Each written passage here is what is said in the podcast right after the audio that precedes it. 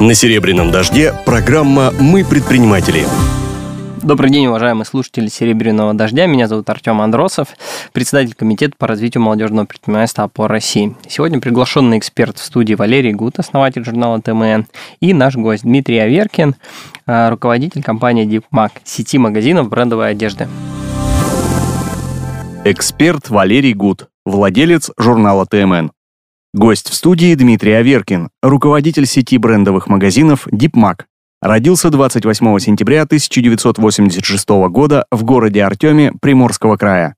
Закончил Сибирский университет потребительской кооперации в городе Новосибирске по специальности экономика и управление на предприятии.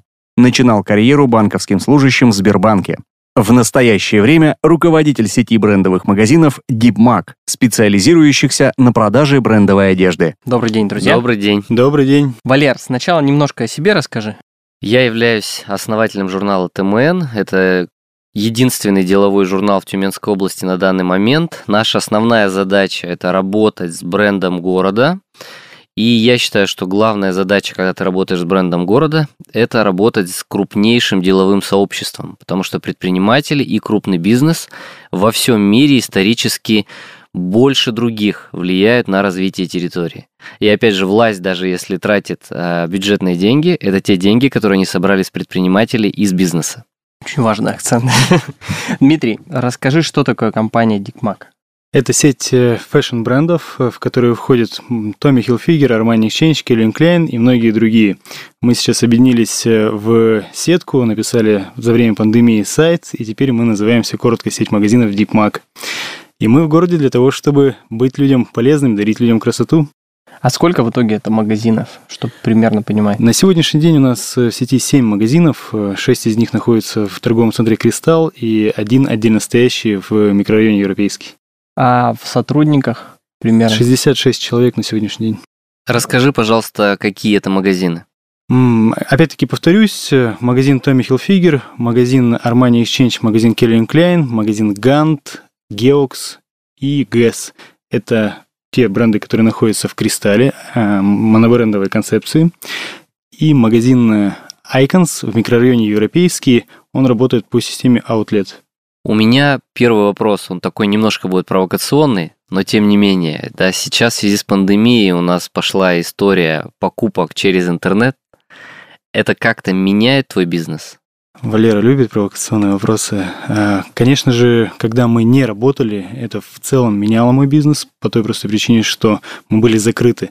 Но сейчас мы написали сайт, мы развиваем тоже интернет-торговлю, но за прошедший там, после пандемии короткий срок мы не видим оттока в продаже. То есть мы либо на уровне прошлого года, либо прирастаем. Прирастаете? А за счет чего? За счет, э, я считаю, отложенного спроса, у меня во время пандемии было тоже интервью на э, телевидении, так вот, э, ведущий задал вопрос, как вы считаете, когда вы выйдете, будете ли вы хорошо себя чувствовать? И мой ответ был уверенное «да», потому что люди хотят ходить в магазин, хотят разговаривать с живым человеком, хотят примиряться, и ну, людям нужно общение. Общение никуда не деть. Интернетом, конечно, можно заменить там экономию в ценах, в чем-то э, в доставке там какой-то, да, там в э, моментах, связанных с э, теми размерами, которые необходимы сейчас, э, но в любом случае при общении с живым человеком это много чего стоит. Вот ты сейчас сидишь в рубашке Гант. Это из твоего магазина? Да, это э, один из любимых моих магазинов. Э, или самый любимый? Ты о выручках или? Нет, я говорю сейчас о бренде. Любимый бренд это Гант? Да. Почему мой... Гант? Хорошее качество, соотношение цены и качества. Это э, брендовый магазин э, для мужчин. Есть и женский ассортимент, но его не так уж и много. Но это тот ассортимент, в котором я чувствую себя уверенно, то качество, за которое э, я стремлюсь. А с чего начинал? С какого магазина? Это был 2010 год. Первый магазин я открыл в торговом центре Гудвин, обувной магазин Корсакома к этой мысли я пришел, не поверите, в студенческие годы купил их сланцы, и уже будучи банковским работником, думал, какой бизнес бы начать, то ли в стройку податься, то ли в производство. Но у меня летом стояли эти кожаные сланцы, и я, посмотрев на них, зашел на сайт и заключил свой первый контракт. А в итоге, получается, от них отказался или он остался? Бренд э, российский, с китайским производством. Крутой бренд. Меня он до сих пор цепляет. Он э, остался только посредством интернет-торговли. Не пережил кризис с 2014 года. А то есть просто, а, а что значит, вот ты купил франшизу, не пережил, то есть бренд умирает, а ты вынужден закрываться? То есть это а, чей риск? Риск э, всегда предпринимателя. И я хоть и франш... Э, франшизер, э, я в любом случае предприниматель, который на себя брал, беру риск при открытии. Я считаю бюджеты, я предпринимаю, понимаю, какой инвестиционный риск у меня есть. И, соответственно, при изменении курса валюты на то время и отказа большого количества российских фабрик от китайского уже произведенного продукта, сократила в Китае лимиты на Россию. Ну, то есть это не один бренд, который пострадал. Тогда очень много брендов ушли с рынка, либо переформатировались. И вот, соответственно, в 2014 году ты ушел с рынка, но при этом начал покупать другие франшизы. Так это получилось? Не совсем так. Я ушел не сразу, я уходил постепенно, делая ребрендинг. В частности, я заменил магазин Корсакома в Кристалле на бренд Geox. А в Гудвине так сложилось, что бренд уже сам уходил с рынка, я это понимал, поэтому тоже постепенно предпринимал шаги к... Ну, распродался, да, закрылся. Да. Я правильно понимаю, что у тебя прямо оформилось желание заниматься брендовыми магазинами?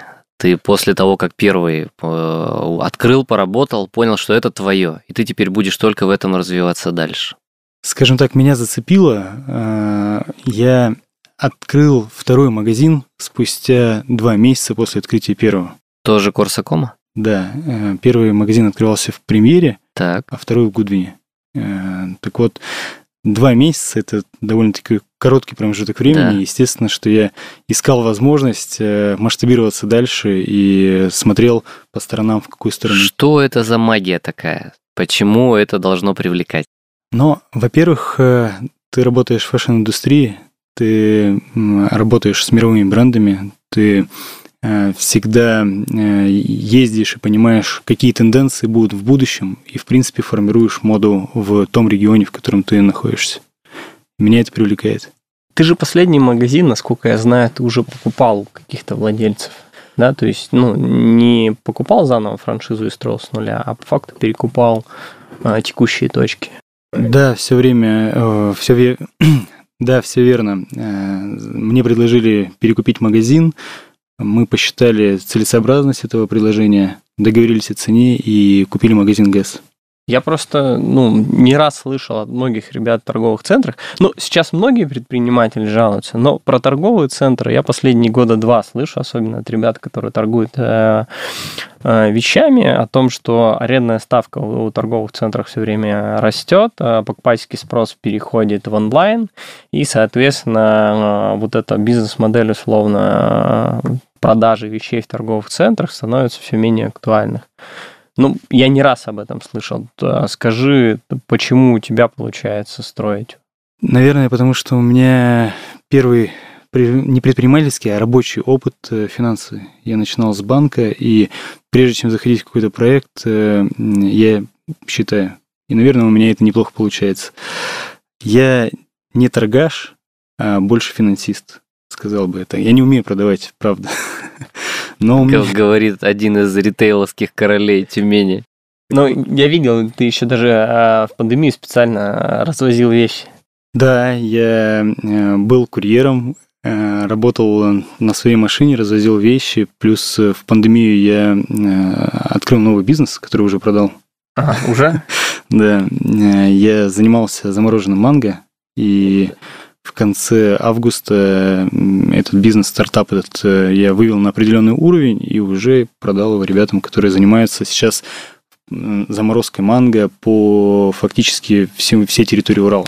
Возвращаясь, то есть из-за э, успе- э, хорошей э, финансовой структуры, да, тебе получается эти магазины держать, скажем так, в позитиве, да, Я э, человек, который разговаривает, опять-таки, на языке цифр, и э, предприниматели, у которых есть торговый центр, я думаю, что они разговаривают на этом же языке, и как минимум их сотрудники, которые отвечают за арендные отношения. Поэтому, когда в вопрос тебе приходит уведомление о арендной ставке, ты переходишь на э, переписку и факты.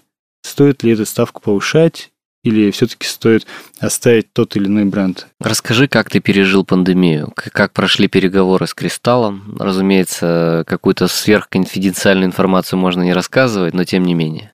На удивление просто, и я думаю, что это не конфиденциальная информация, потому что всем э, арендаторам пришел в один день уведомление о том, что арендная ставка в Кристалле за время пандемии, за время простоя браться не будет бралась только Но я знаю, что в Тюмени было парочка других торговых центров, где все было наоборот.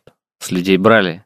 Я аренду. знаю об этих торговых центрах. Э, э, у меня также в сфере ритейла много друзей и предпринимателей, которые, я слышал, также говорили о повышении арендных ставок, о э, никаких там каникулах, о том, что необходимо работать, платить аренду и все остальное.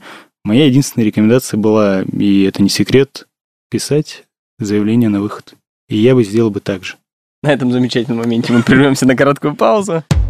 Вы слушаете программу «Мы предприниматели» на «Серебряном дожде». А мы продолжаем с вами программу «Мы предприниматели» ее ведущий Артем Андросов. Наша программа проходит в рамках национального проекта «Малое и среднее предпринимательство». Сегодня приглашенный эксперт студии Валерий Гуд, основатель журнала ТМН, и наш гость Дмитрий Аверкин, а, руководитель компании Дикмак, сети магазинов брендовой одежды.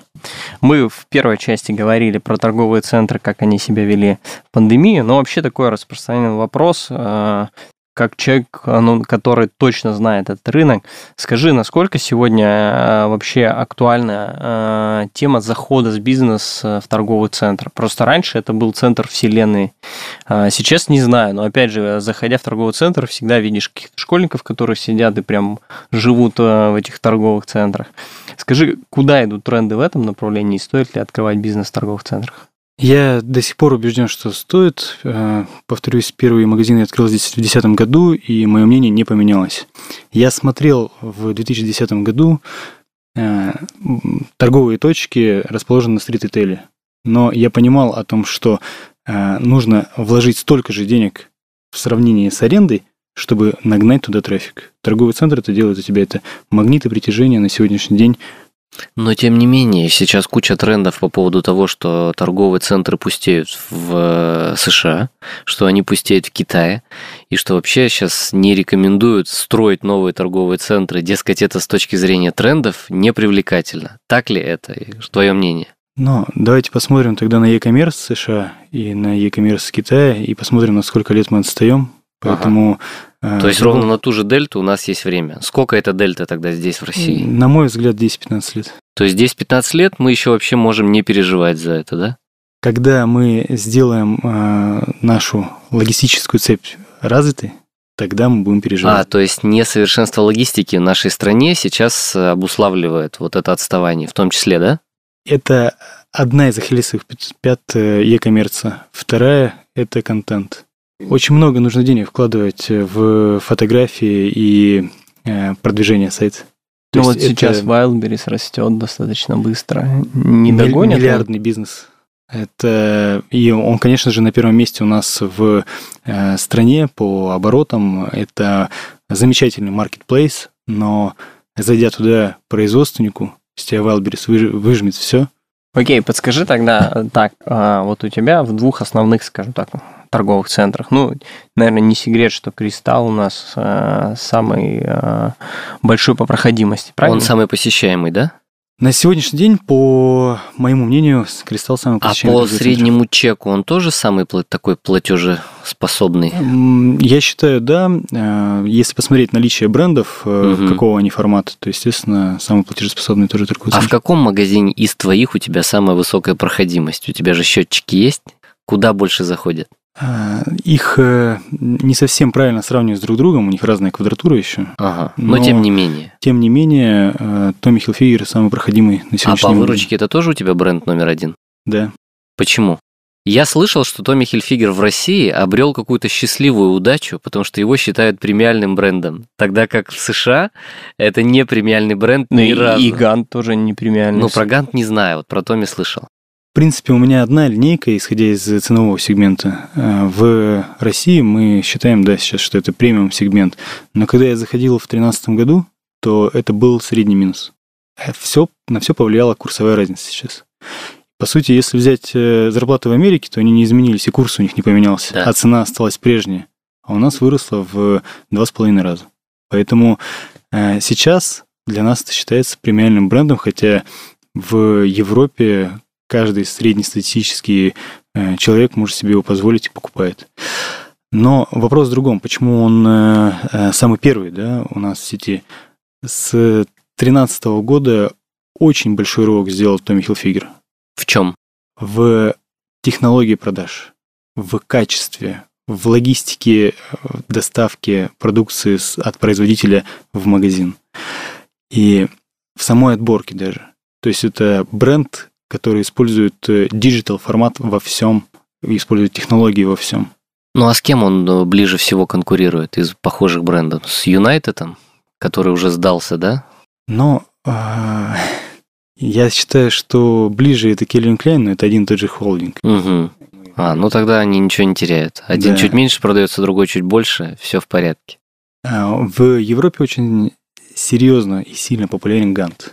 Я не знаю, почему на сегодняшний день он недооценен в России, но Кстати, я как человек, который несколько раз участвовал в яхтенных регатах, я видел, что на первом месте Полшарк, если так просто смотреть на яхтсменов, а на втором Гант. Я очень много видел Ганта. Именно у ребят, которые говорили на английском. все верно, это э, бренд, э, который тоже поддерживает регат, Мгм, да. но и является спонсором английской версии Формулы-1, как она называется, Лиман Гонг. Мгм. Есть. Давай возвращаясь к нашему солнечному городу. Итак, есть кристалл номер один. Вот в Гудвине ты стоишь. Причем, ну, кристалл относительно новый торговый центр. Мне интересно Гудвин, да, то есть все мы видели, как в свое время премьер сначала вошел в пик, потом упал. То есть есть такая, э, насколько я понимаю, какая-то история места, да, то есть либо делается ребрендинг, либо еще что-то, да, либо меняются, скажем так, посетители. Вот в премьере это случилось. А Гудвин, вот он как был, так и был. Но вот при этом я его ну, вот прям не посещаю. Хотя в свое время был по постоянным посетителем. Там же очень большой трафик э, северян. Так ли это? Я закрыл магазин э, в конце февраля в Гудвине. Но это не по причине падения выручки. Там была другая причина. Э, В том числе, кстати, снижение выручки и трафика. А, то есть все-таки снизился. Я не хочу говорить о торговом центре Гудвин плохо, Мгм. но я считаю, что подходит то время, когда нужно было делать реконцепт. Подошло, точнее, да, время. Всего торгового центра, да? Конечно же, он э, компактный, маленький, но э, нет магнита притяжения сейчас, к сожалению. Все, что есть в Гудвине, можно найти, в, поехать э, в более, более крупный торговый центр и провести приятнее время. Ну а если взять тот же кристалл, что там является магнитом притяжения или каких-то два фактора, как бы ты назвал? Но первое э, наличие брендов, которых нет э, в Гудвине. Так. Основным, конечно, магнитом это всегда является продуктовый магазин, Ашан в данном случае, да? в данном случае Ашан. А второе Леруа Мерлен строительный магазин. А. Третье внутри торгового центра э, масс-маркет, бренды масс-маркет, компания Inditex. Ну, Это Zara. Zara, Bershka, вот эти все. Massimo Dutti и 7, 7 магазинов в торговом центре Кристалл. И ни в одном торговом центре эти магазины не расположены. Кстати, э, Кристалл мы сегодня проговаривали, что на первом месте по посещаемости, но трафик Ашана не считается в трафике Кристалла. Ах, вот так По даже. сравнению с другими торговыми центрами, где продуктовик находится внутри. И считают Мгм. бизнес Мгм, центр. мгм. Э, И этот трафик, на, когда считаешь математику, все надо вычленять, потому что это люди, зашедшие э, именно за продуктами питания.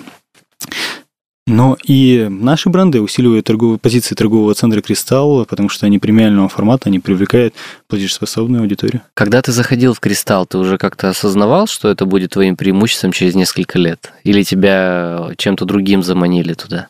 Я Ведь считал... было же не очевидно, что он выстрелит. На мой взгляд, было А, очевидно. на твой взгляд, очевидно. Тогда Профессиональный э, взгляд. Два, два торговых центра открывалось, Вояж и Кристалл.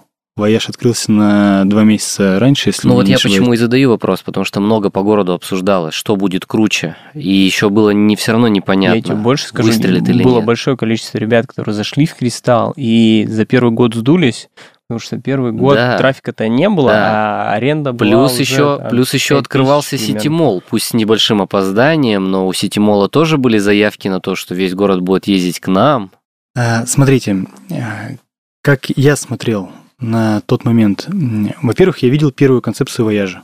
И он, торговый центр, к открытию кардинально видо- видоизменился. Ага, вот так. То есть там должен был быть э, большой торговый центр с развлекательной зоной. Но у нас ввелось постановление правительства по парковочным местам. И, соответственно, торговый центр сузился. Вояж, концепция его предполагает покупку. Нет развлекательного пространства вообще. Да. Поэтому я понимал, что да, арендная плата ниже, но также будет трафик ниже. А теперь товарное соседство. Кто будет стоять рядом со мной?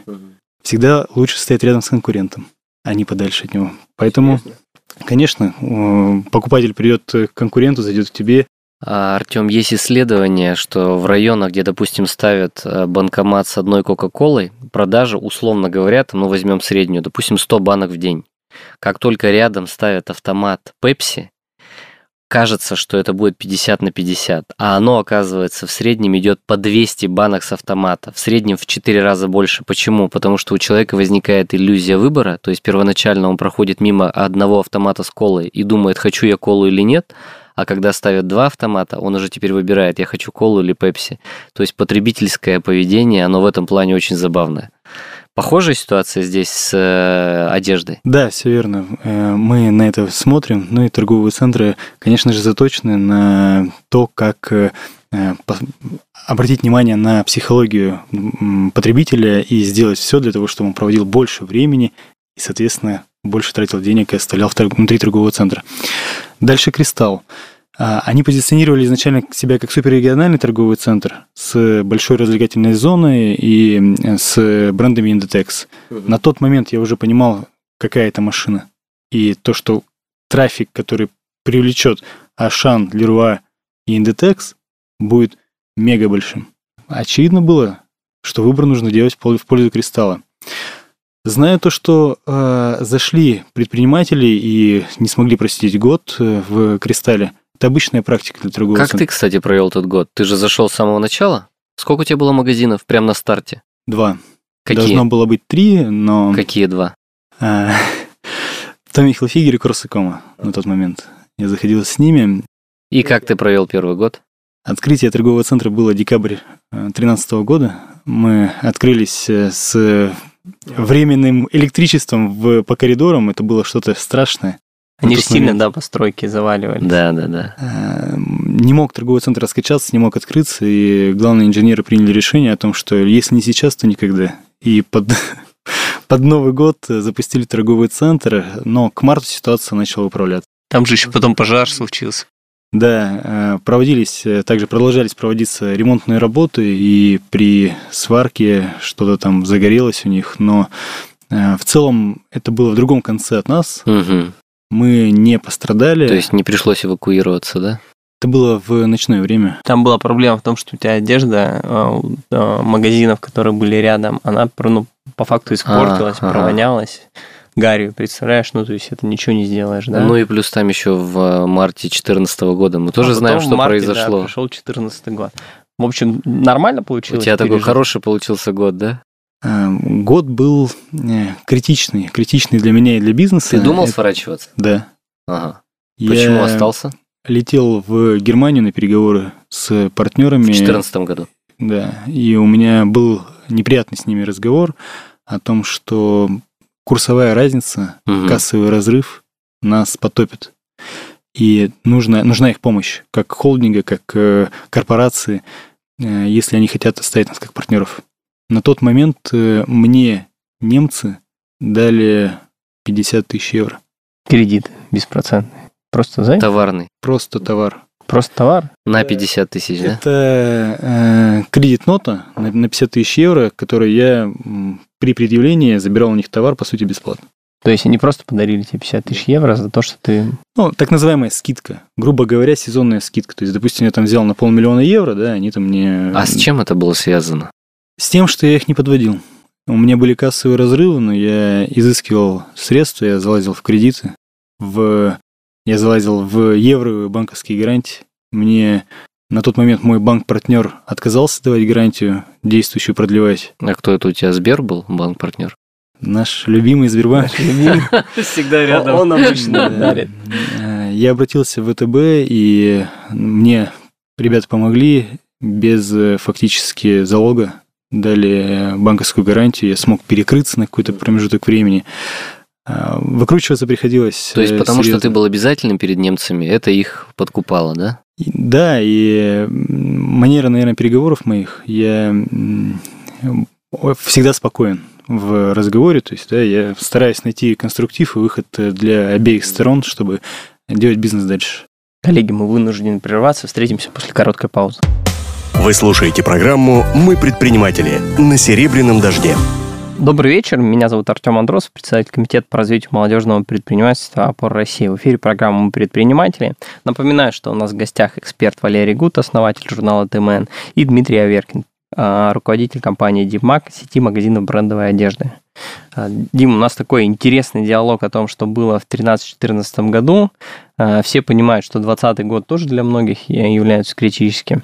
Но вот ты везде подчеркиваешь то, что твоя грамотность э, финансовая и, скажем так, хорошего переговорщика открывает много дверей. Скажи, позиция того, что сегодня у тебя 6 брендов, да, она э, позволяет более конструктивный, более качественный диалог вести. То есть тебе больше прислушиваются те же торговики, ты можешь диктовать условия, или они не могут тебе диктовать. Как вот это выглядит?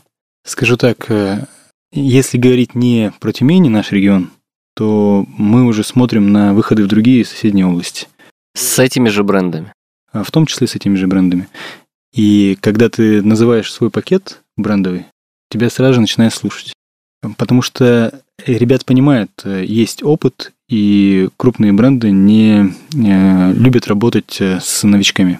В том числе крупные операторы сдачи аренды в недвижимости тоже не любят новичков в этом бизнесе. Потому что, ну, получается, каждый вход-выход для них это достаточно тяжелый бизнес-процесс, правильно я понимаю? Они уже понимают, что для меня это бизнес, на котором я зарабатываю, а не развлечение какое-то или попытка попробовать что-то. А часто ты видишь тех ребят, которые заходят в торговые центры, чтобы попробовать?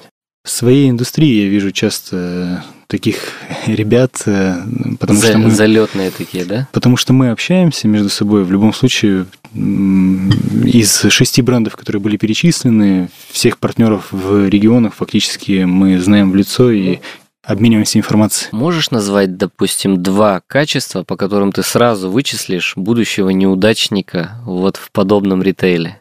Ну, это как совет сразу. Да, да, да. И совет, и э, такое наблюдение за свою жизнь. Наблюдение первое, если тебе этот бизнес подарили. Э, Второе, если ты им не управляешь сам. То есть в любом случае там практически стопроцентный провал на какой-то дистанции, да? Но, значит, человек не, не зарабатывает на этом бизнесе. У меня есть такой пример. Дедушка подарил внуку, которому два года, магазин определенного бренда. И вот Леруа внук Мерлен. этим занимается. Два года? Да, ну, на день рождения два годика. На два годика магазин. Хороший управленец. А вот подскажи, у тебя все равно получается, ну, так или иначе, э, больше пяти точек, да? А, и ты везде а, ручками управляешь? Ну, прям контролирую все это, да я?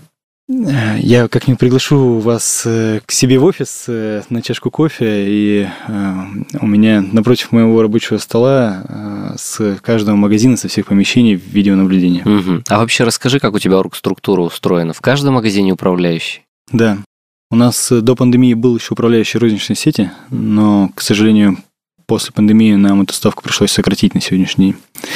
Управление идет э, с офиса, фактически даже с любой точки мира. Я не прикрепляю себя к определенному месту. Недавно вернулся с Турции. Семья в отпуске была, я работал за ноутбуком.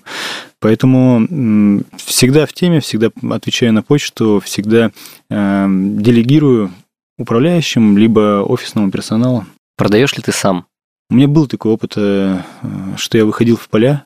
Последнее время это не практикую, но почему-то утром сегодня как раз об этом вспоминал, и у меня пробежала мысль, может быть, вернуться к этой традиции. Я слышал, что если взять э, Бернара Арно, это самый известный предприниматель, бизнесмен в Европе, богатейший человек Европы, у которого очень много брендов, там Луи Виттон, например, и так далее.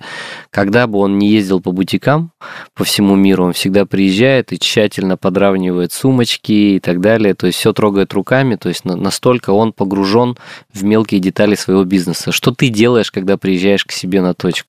В первую очередь смотрю примерочные. Что ты там смотришь? Театр начинается с э, гардероба, ага. А магазин э, фактически с примерочной. Чистоту и порядок. Кстати, это реально много где заходишь в примерочные, и там прям такая пыль и еще что-то, да, то есть ты здесь бдишь. Что еще ты контролируешь примерочный раз? Второй склад. А на складе что должно быть? Чистота и порядок. Тоже чистота и порядок. Если чистота и порядок на складе, то, что не видит клиент, то я могу не обращать внимания, что в торговом зале. Я там буду уверен точно, что там тоже так же. Скажи, какая позиция больше всего продавалась в этом году? Товарная позиция. Сложно сказать. Э, сезонность. Мы проработали фактически в этом году только лето. Ну, вот летом что покупали больше всего, безотносительно к брендам? Футболка. Футболки. Да, это самая передовая группа товаров. Скажи, есть э, такой стереотип, и он причем только в России, что э, люди, которые занимаются торговлей, ну, так себе предприниматели. Э, Торгаши. Да, да. Э, но вот э, у тебя работает 66 человек, да, то есть ты достаточно крупный работодатель для Тюмени. Твоя позиция по этому вопросу? Знаете, прежде всего, опыт торговли дал мне большой опыт в знание ассортимент. И я понимаю, что э, торгашей не всегда уважают, да, там их называют барыгами. Но только в России. Да. да. Но э, я могу сказать, что при первой же возможности я бы открыл бы фабрику. У меня были уже такие мысли обсуждения с департаментом инвестиционной политики. Здесь, Мы... в Тюмени? Да, мы смотрели на э, в одном из индустриальных парков землю уже под э, постройку фабрики. Я выходил на руководителя фабрики «Восход», мы с ним знакомы, э, думал, возможно, перенять у него сотрудников, там, потому что на фабрике не очень хорошо шли дела, и руководитель уже преклонного возраста, уважаемый человек в городе, почетный гражданин Тюмени. Поэтому хотелось этот бизнес бы оставить и а дальше А что развить. бы ты выпускал, если бы ты открыл? А, начинать, я считаю, нужно с технической обуви. У нас нефтяной регион, очень много строительных организаций, и поблизости, по сути, вахтовики, север, работа в тяжелых условиях. С этого бы и начал. То есть к брендовой одежде все-таки не пошел бы сразу? А fashion... Почему она была бы fashion, обувь? Болотники такие с такой оранжевым этим подкладом, например, что-нибудь такое. Ну, у нас же форму для э, полиции а, шил еда, извест, едашки, известный модельер. Да, да ну, все-таки ты считаешь, что в России запустить бренд тяжко? Можно. Очень много э, брендов запущено, но э, ты должен запускаться либо с именем, либо с э, определенным качеством и ценой. Но ты бы не рискнул создавать свой бренд здесь, в Тюмени. Лучше работать с мировым, уже проверенным, так? В Тюмени не та транспортная развязка даже для того, чтобы э, создавать что-то крупное такого формата. Но при этом производство ты все равно хочешь. Я бы ушел бы в производство и уйду туда при первой возможности. Пока этой возможности, к сожалению, То есть ты все-таки хочешь уйти от торговли? Да. Да? Почему? Нормальный все-таки человек, а я думал торгаш. А так производственник. А, но здесь уже некоторые такие э, цели, связанные с э, самореализацией, в том числе. Ведь э, производство, на мой взгляд, что-то более крупное уже, серьезное, и это та же торговля. Ну, вопрос в следующем, то есть, если ты хочешь расширяться, ну, то есть, можно цель ставить, условно, там, 30 магазинов, 50, 100, есть такие игроки в России, которые управляют ну, достаточно большим количеством. То есть, э, но ты все-таки вот говоришь о том, что хотелось бы уйти в производство. То есть ты уже выстроил достаточно хорошую компанию. То есть вот это как раз э, какие-то внешние факторы, которые говорят не солидно, или все-таки это внутренний посыл, что это не мое? Нет, я, я же не говорил, что я хочу зайти, закрыть, точнее, торговлю, да, угу. и уйти в производство. Я говорил о том, что я хочу ну, развивать одно параллельный процесс. Отдельно угу. в производстве. Да, все верно, а, диверсифицироваться. Но и при этом я хочу, чтобы наш российский бренд тоже был какого-то большого мирового масштаба, и мы могли себе доказать о том, что мы можем делать и не хуже. Но ты имеешь в виду, который ты создашь, да? Конечно. Ага. А что ты думаешь насчет того, а, тех брендов России, которые появляются и, в принципе, заходят в регион, тоже там 12 Stories, это же российская история. Карло да, Пазолини. Ну, Карло Пазолини, это тоже, что и Крусакома, да, российская история с китайским производством, то же самое и 12 Stories. То есть, фактически они брали лекалы, у, и это всем известно, у группы Максмара, привозили в Китай, расшивали, и фактически производства своего у них э, на начальном этапе не было. Я не знаю, сейчас не слежу, как сейчас, но это просто копия на начальном этапе, которая стоила кратно дешевле под брендом 12 Stories. Но при этом ребята смогли раскрутиться. Да, молодцы, ребята с соседнего региона, и много подобных входов было в рынок, которые были провалены. У них получилось. А планы в Тюмени еще собираешься открывать или все-таки другие регионы? Да, можно открыть еще несколько брендов в Тюмени. Я последние переговоры вел в марте. После них прилетел, нас закрыли. С кем ты вел переговоры? Если не а, секрет. Секрет. Это секретная информация. Есть еще, куда можно расти в Тюмени, но все же смотрю и веду переговоры фактически на ежедневной основе с различными регионами, с различными торговыми центрами. Ну а какой самый интересный сейчас регион для входа, на твой взгляд? У меня был буквально несколько недель назад э, кейс, связанный с Новосибирском, э, торговый центр галереи Новосибирск. Но последнее время, скажем так, время принятия решения, да, там, точнее планирования, время планирования, оно на полтора-два месяца вперед.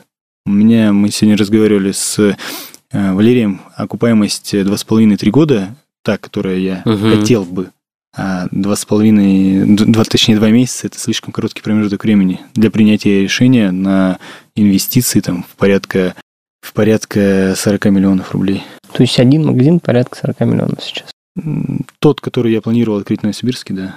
Серьезный бизнес, а вы торгаши, торгаши. Друзья, в общем, а, будем закругляться. Есть чем а, последнее слово молвить. Ну, я хотел будет? бы пожелать, Дмитрий, все-таки поскорее уже прийти к собственному производству, потому что если так в глазах прямо я вижу, откликается эта идея, пусть условия для нее сложатся, и Тюмень прирастет еще одним сильным брендом, который действительно состоится на федеральном уровне. Вот единственное пожелание. Ну, я от всей души Диме желаю, на самом деле, зайти в другие регионы. Мне кажется, что такой предприниматель достойно будет представлять тюменское э, бизнес-сообщество везде. В общем, э, спасибо большое, э, Дмитрий, спасибо большое, Валерий. Э, с вами была программа «Мы предприниматели». Слушайте нас каждый четверг в эфире «Серебряного дождя» на 91.2 FM. Эм. Спасибо. До свидания. До свидания. Программа «Мы предприниматели» Слушайте каждый четверг с 18 до 19.00 на «Серебряном дожде».